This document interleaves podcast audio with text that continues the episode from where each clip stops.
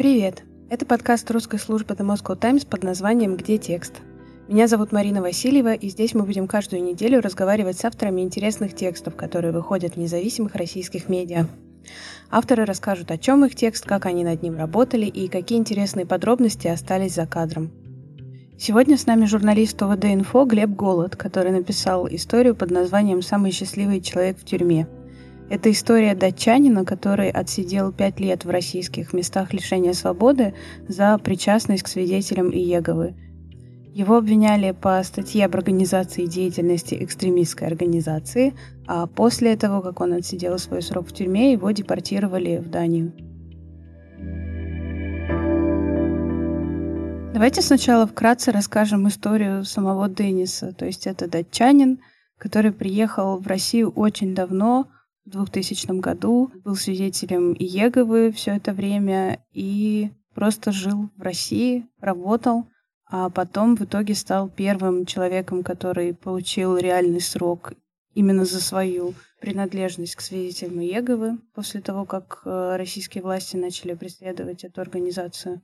И просидел сначала в СИЗО несколько лет, а потом в тюрьме. И спустя пять лет нахождения в российских местах лишения свободы освободился и уехал обратно в Данию.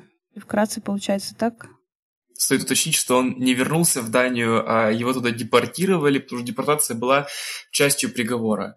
И, по-моему, я могу ошибаться, но ему запретили въезд в Россию, что ли, на 8 лет или что-то такое. Он приехал э, с целью проповедовать. Э, сначала в Питер, потом поехал в Мурманск. И а, это будет очень удивительно, но влюбился в город. Э, сказал, что чувствовал себя там как дома, потому что удивительные люди, потрясающая природа. Все очень здорово, все его приняли, и он вот там остался. Потом встретил там свою жену Ирину тоже вот среди свидетелей Иеговы и решила сесть в России, потому что ему там очень сильно понравилось.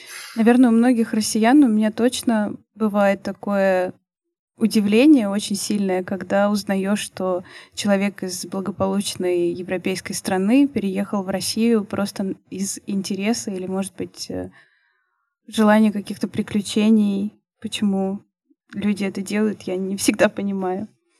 Да, я согласен, мне тоже было странно это слышать, но я так понял, что он приехал не столько из интереса, сколько по работе, и решил вот продолжать. А работа у него была, получается, обычная, никак не связанная со свидетелями Еговы, то есть он работал ремонтником, плотником. Не совсем. А, он приехал по работе, в смысле от свидетелей Еговы, как проповедник. А так он, да, плотник, который в России, ну, то есть Дании он был плотником, но, зная специфику потребностей людей в ремонте, это, ну, человек должен быть и шнец, и жвец, и людей, и грец. И поэтому Деннис обучился всему остальному, пока не отправился в колонию. Вот совсем массовое преследование свидетелей Иеговы в России началось с 2017 года, когда уже Верховный суд запретил деятельность этой организации. Их начали считать экстремистами и так далее. Но какие-то компании, обыски и подобные вещи были с конца нулевых. Вот почему за все это время, когда уже были какие-то звоночки, у Денниса не возникала мысль уехать и не ждать, пока все станет совсем плохо? А, как мы уже с вами вспомнили, Деннис из Дании, где а, верховенство права, где правовое государство, и люди полагаются на закон. И поэтому до самого конца, до своего приговора, он не отдавал себе отчет в том, что все закончится именно так, что в России не работает суд так, как он работает э, в Дании, а работает совсем по-другому. То есть он уже в 2014 году видел, что гайки закручиваются, что приходят, ну, судя по всему, сотрудники Центра Э на конгрессы свидетелей Иеговы, снимают там все на скрытые камеры, разговаривают с людьми. Это все, все было заметно, но он думал, ну, произошла чудовищная ошибка, они разберутся. А потом понял, ну, то есть, когда, когда он поехал в СИЗО в первый раз, он думал, что сейчас пару месяцев посидит, они поймут все и отпустят его на свободу, потому что он несправедливо задержан и ни в чем не виноват. Пара месяцев в СИЗО тоже не звучит как э, какая-то ерунда, как что-то, ради чего не стоит беспокоиться. Деннис человек с очень мощной э, внутренней религиозной опорой, в том числе его очень сильно держит на плаву вера, и все пять лет, что он провел в местах лишения свободы, он, у него не было никакого кризиса веры, он продолжал верить в Бога и сохранять внутренний оптимизм. Поэтому для него два месяца в СИЗО были интересным опытом, и как он сам говорил, в СИЗО я жил прекрасно. То есть, да, мы не можем в России среди политзеков э, встретить ни одного настолько же оптимистичного человека, который бы сказал, э, как я хорошо провел время в СИЗО, а потом в колонии. Потому что ну, это, это звучит для нас безумно, но в случае Денниса это работает именно так. То есть это для него печальный опыт, но он из него извлек, мне кажется, максимум пользы, о чем он мне сам говорит. Это разница именно в вере, в религии заключается, или, может быть, в том, что культурные какие-то вещи различаются? Мне кажется, что здесь вот есть два фактора. Я не знаю, то есть каким Деннис э, родился человеком и как он был воспитан, но помимо того, что он максимально оптимистичный чувак, ну просто на 100%, я не видел настолько же позитивных людей, насколько позитивен Деннис Кристенсен. И он очень глубоко верит и считает, что раз Господь послал ему такие испытания, значит, нужно их пережить и справиться с ними. То есть у него такая позиция по жизни, и она работает как раз на него. Как в целом он пережил время в заключении? Он э, попадал и в строгие условия содержания, и в ШИЗО, и как над ним там только не издевались, э, бюрократически, то есть физически его не били никогда. Он говорил, что многих били, его не били, потому что он все-таки иностранец. И, я так полагаю, администрация СИЗО опасались, и СИЗО, и колония опасалась. Скандалов такого уровня, но, конечно, были прессинги, и однажды суд, прокурор походатайствовал о том, чтобы его освободить, сказал, да, отлично, вот даем этому человеку УДО, а, и буквально через несколько дней вышел с ходатайством, с просьбой отменить свое, свое, свое же ходатайство.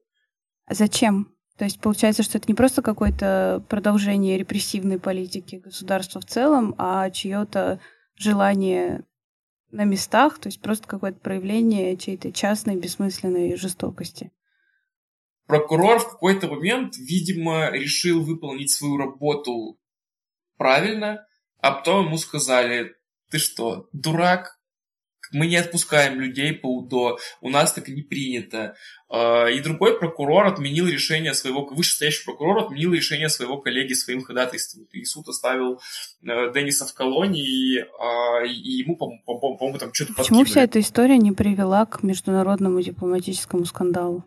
Я не смогу вам ответить на этот вопрос. А, я думаю, что здесь, как обычно... То есть, смотрите, в России сидит огромное количество крымских татар, вы наверняка знаете за дело Хизбут Тахрир.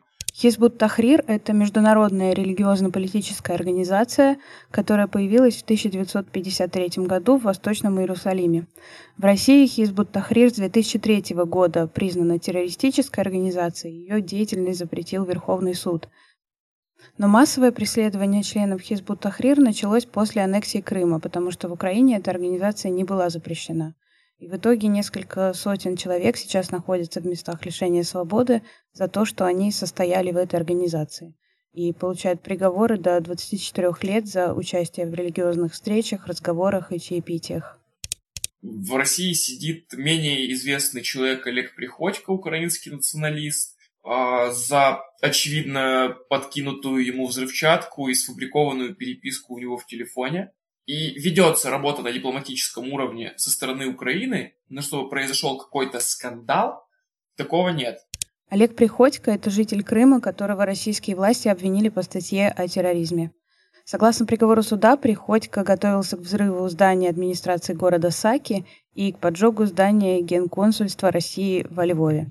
Сам Приходько говорит, что найденную у него взрывчатку ему подбросили – также, ну вот в России сидит э, американская баскетболистка сейчас за наркотики, если не ошибаюсь.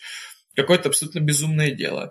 А, и мы не видим никакого грандиозного скандала. Бритни Грайнер считается одной из лучших баскетболисток мира. В США она выступала за Феникс Меркьюри, а в России за команду УГМК. В феврале Грайнер задержали в аэропорту Шереметьево, потому что в ее багаже обнаружили картриджи для вейпа с гашишным маслом весом 0,702 грамма. Грайнер говорила, что собирала сумку в торопях и просто не подумала о том, что перед поездкой в Россию такой картридж нужно выложить.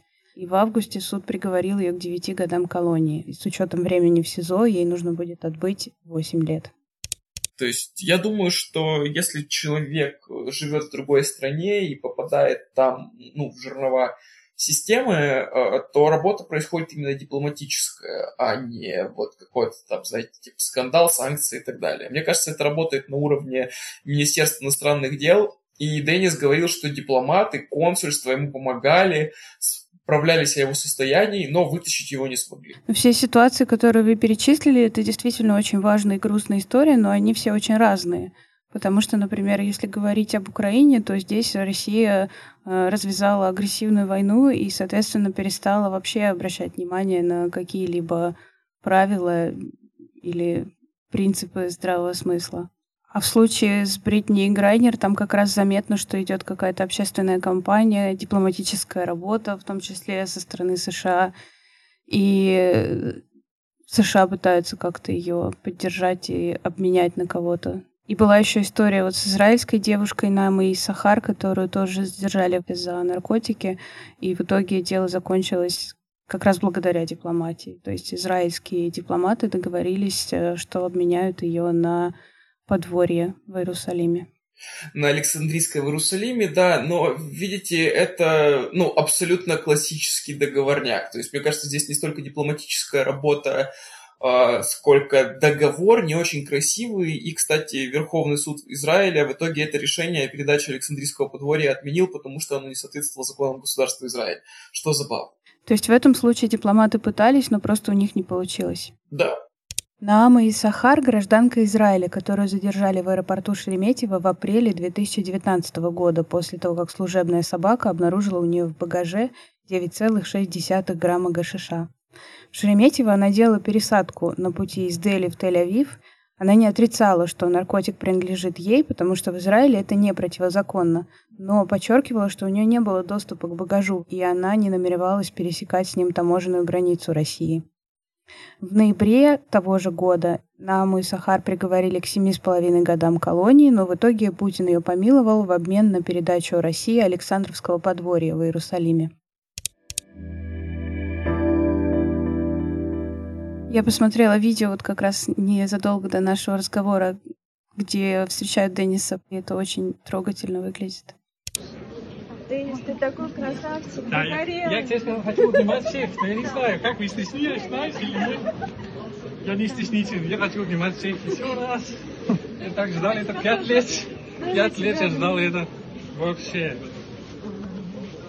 Сколько тебя ждет еще? Да, но зато теперь он вот в Дании, по его словам, что вроде рок-звезды, он приходит, говорит, я вот, Деннис, я сидел в России 6 лет за, за свою веру, и все говорят, о, вау, мы про тебя знаем, вот это да, какая жесть, расскажи. А Деннис вам рассказывал, как его близкие, его жена пережили всю эту ситуацию? Да, мы с ним говорили об этом, и он очень тепло говорил с огромной любовью о своей жене, которая была все годы рядом с ним не оставила его, помогала, общалась с журналистами, с правозащитниками, с юристами, со всеми. И тяжело это переживала, и у них вот э, должно было быть 20 лет, и они, ну, 20 лет совместной жизни, и они обсуждали, а 20 или 15, учитывая то, что 5 лет они не виделись. В конце вашего текста Денис еще говорит, что годы, проведенные в тюрьме, это полезный опыт. И это тоже, мне кажется, то, что не каждый человек может э, сказать. И, может быть, тоже здесь это связано с религиозностью, с восприятием всего этого как испытание. Знаете, вот я до этого упомянул как раз Хизбут Тахрир и крымских татар. Это тоже довольно религиозные люди. И, в принципе, э, эти дела очень похожи. Это категориальные репрессии. Просто у мусульман это всегда терроризм, у христиан все-таки экстремизм и какие-то, ну, менее сумасшедшие срока. И вот по общению с этими людьми, которые, которых в жизни ведет религия, я вижу, что они э, эмоционально справляются намного лучше, потому что для них это испытание, которое им послал Всевышний, они должны его пережить ради лучшего будущего. То есть это их к чему-то приведет, и вот такое восприятие жизни, оно работает им на пользу. А есть у Денниса какое-то собственное мнение о том, почему вообще иеговистов начали преследовать в России? Потому что было впечатление, что они не только не пытаются что-то сделать активное, но они даже не пытаются занять какую-то большую часть информационного пространства, чем у них есть. Они просто всегда выглядели какими-то очень мирными людьми, довольно странными, которые ходят с Библиями. И вот, например, правозащитница Светлана Ганушкина выдвигала теорию о том, что, может быть, э, дело в том, что РПЦ не хочет терпеть рядом с собой других представителей христианства, которые могут какую-то конкуренцию ей составить. У Денниса таких теорий нет, но э, я, наверное, позволю себе не согласиться с Светланой Алексеевной, потому что я довольно долго работаю с всякими такими историями про посадки по религиозным, политическим мотивам, э, и все эти истории, они связаны исключительно с э, желанием сотрудников силовых ведомств заработать денег и новые звезды на погоду. Э, потому что, ну, например, по террористическим делам следственная группа часто бывает 20 человек. Зачем 20 человек расследовать э, очень простое по составу дело? А потому что стаж идет год за полтора, и можно выйти раньше на пенсию и получить новое звание. Э, точно так же людям э, нужна отчетность, они находят группу, которую могут по каким-то формальным мотивам, как в случае со свидетелями Иеговы, признать экстремистской, террористической нежелательной и начать э, зарабатывать на этом себе очки у себя внутри ведомства. То есть я думаю, что здесь нет какой-то подоплеки с конкуренцией внутри конфессии, потому что, очевидно, свидетели Иеговы не могут ставить конкуренцию э, такой крупной институциональной организации, как РПЦ. Они, ну, они достаточно камерная организация, на самом деле, и большинство людей, э, я не хочу обидеть свидетелей Иеговы, но относятся к ним там с определенным скепсисом и иронией во многом, потому что, ну, вы наверняка тоже сталкивались, когда подходят люди и говорят, давайте поговорим о Боге, вот, и никто не чувствует никакой агрессии, но все говорят, ха-ха, да, нет, спасибо, все, хорошего дня, до свидания. Это, ну, абсолютно несопоставимые силы для того, чтобы РПЦ видела никаких конкурентов, зато это прекрасная мишень для ФСБ, потому что если признать какую-то организацию экстремистской, террористической или нежелательной, а, можно развернуть э, глобальные репрессии против всех ассоциированных с ней людей. Получается, это какой-то рандом, и не везде можно проследить даже какую-то стратегию, потому что, например, как в случае с Хизбут Тахрир, там видна какая-то логика, чтобы показать э, жителям Крыма, кто здесь теперь власть. И что вот что-то было можно, а стало нельзя. А здесь, получается, просто свобода действий ФСБшников. Да, потому что когда в нулевых годах у нас была развернута вся эта фантастическая борьба с терроризмом, у ФСБ в отношении террористических дел стали очень сильно развязаны руки. То есть не стали себе позволять намного больше, чем кто-либо другой, там вот еще там несколько лет назад у других ведомств по другим э, статьям были какие-то пределы. В ФСБ никогда не было пределов. Однажды я писал э, текст для таких дел, назывался «Война с трупами», о том, что ФСБ не выдает тела террористов э, предполагаемых их родственникам, потому что эти тела могут стать э, местом паломничества для последователей, но по факту чаще всего э, ФСБ просто, ну, как они пишут, ликвидирует, по факту убивает какого-нибудь человека, чаще всего он, скорее всего, не был никаким террористом, отчитывается о ликвидации, и потом его тело лежит где-то неизвестно где или захоронено на каком-нибудь кладбище под каким-нибудь номером, и никто его никогда не видел. А, и, как мне объясняла Марина Дубровина, адвокат, которая очень много работала в Чечне, а, все эти истории связаны именно с тем, что в нулевых с приходом Владимира Путина и борьбой с терроризмом после Беслана, Нордоста, взрывов самолетов, взрывов метро и всего остального, ФСБ просто развязаны руки в отношении любого дела, в котором есть экстремистская или террористическая направленность. А Денниса, получается, депортировали и запретили возвращаться в Россию в течение восьми лет. А вы спрашивали у него, вернулся ли бы он или остался ли бы он, если бы не было такого запрета, если бы он мог выбирать? Нет, он бы не уехал. Он очень любит Россию. И до сих пор любит, несмотря на все, что с ним случилось. Он считает, что это прекрасная страна. Да, власть не очень, э, естественно, потому что его отправили в тюрьму на 6 лет, но э, природа прекрасная, люди честные, э, люди друг другу доверяют, и вообще у нас прекрасно жить. Вот э, это именно позиция Денниса. Судя по тому, что вы рассказываете, кажется, что это какой-то психологически неуязвимый человек, который просто в любой ситуации сохраняет э, Абсолютно. спокойствие, волю к жизни, оптимизм. Но вот вы описывали момент, когда он сомневался, что все будет в порядке, как раз перед освобождением не был уверен, получится ли у него интегрироваться обратно в свободную жизнь. Денис за время в колонии стал понимать Россию, мне кажется, намного лучше, когда как раз посидел пять лет в колонии э, общего режима. И стал понимать, что да, у него могут возникнуть проблемы после выхода, как и у любого человека, потому что у нас нет никакой э, системы ресоциализации. Ну, мы все это прекрасно знаем. Но в Дании, судя по всему, он найдет себя очень хорошо, потому что, ну, я, я так и не понял, собирается ли он становиться правозащитником или нет, но он э, собирается защищать свидетелей Иеговы, теперь он хочет сделать свой голос максимально громким, чтобы этого не повторялось, чтобы это закончилось. То есть его этот опыт вдохновил как раз на какую-то вот э, борьбу со злом. Он очень часто оперирует категориями зла и добра, и считает, что вот нужно побеждать зло добром. Не нужно переходить на темную сторону, нужно оставаться добрым, светлым, позитивным и справедливым человеком, который э, сможет и других убедить в том, что это лучший метод э, жизни и борьбы какой-то. Может быть, как раз российские власти сделали ему одолжение, депортировав в Данию и дав возможность таким образом в спокойной обстановке начать новую жизнь. В России в целом есть закон о том, что если человек, э, э, гражданин другой страны, совершает уголовное преступление, а он в любом случае будет депортирован после отсидки. А как к нему относились в колонии другие заключенные? Часто просто оптимисты вызывают у людей раздражение. Нет, не думаю. Но я все сказал, что это ну, ну, удивительно позитивный человек. То есть э, я правда был шокирован а, уровнем оптимизма внутри человека, который столкнулся ну, вот с такими репрессиями, абсолютно сумасшедшими, переехав из а, очень комфортной европейской страны а, в Россию, чтобы ну, строить свою жизнь, строить свою общину, просто жить там, с женой, там, проповедовать кому-то что-то, вести духовный образ жизни и параллельно делать ремонт, и уехал на 6 лет. Ну, в итоге он сидел 5, потому что 5 там СИЗО, там день с полтора.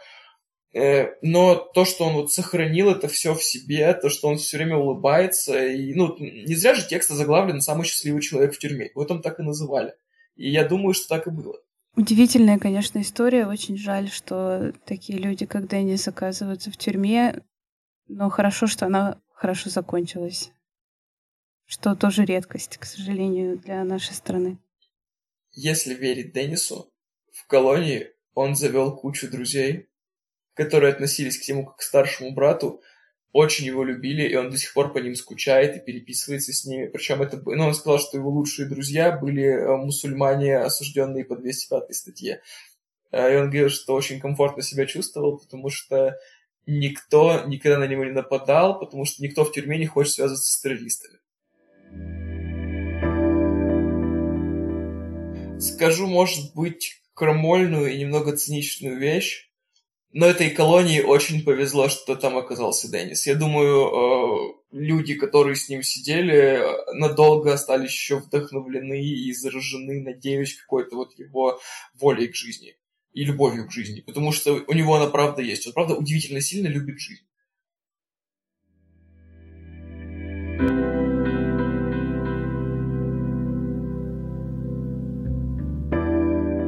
Спасибо, что слушали нас. С вами был подкаст «Где текст?». Подписывайтесь на нас на всех платформах, где вы слушаете подкасты.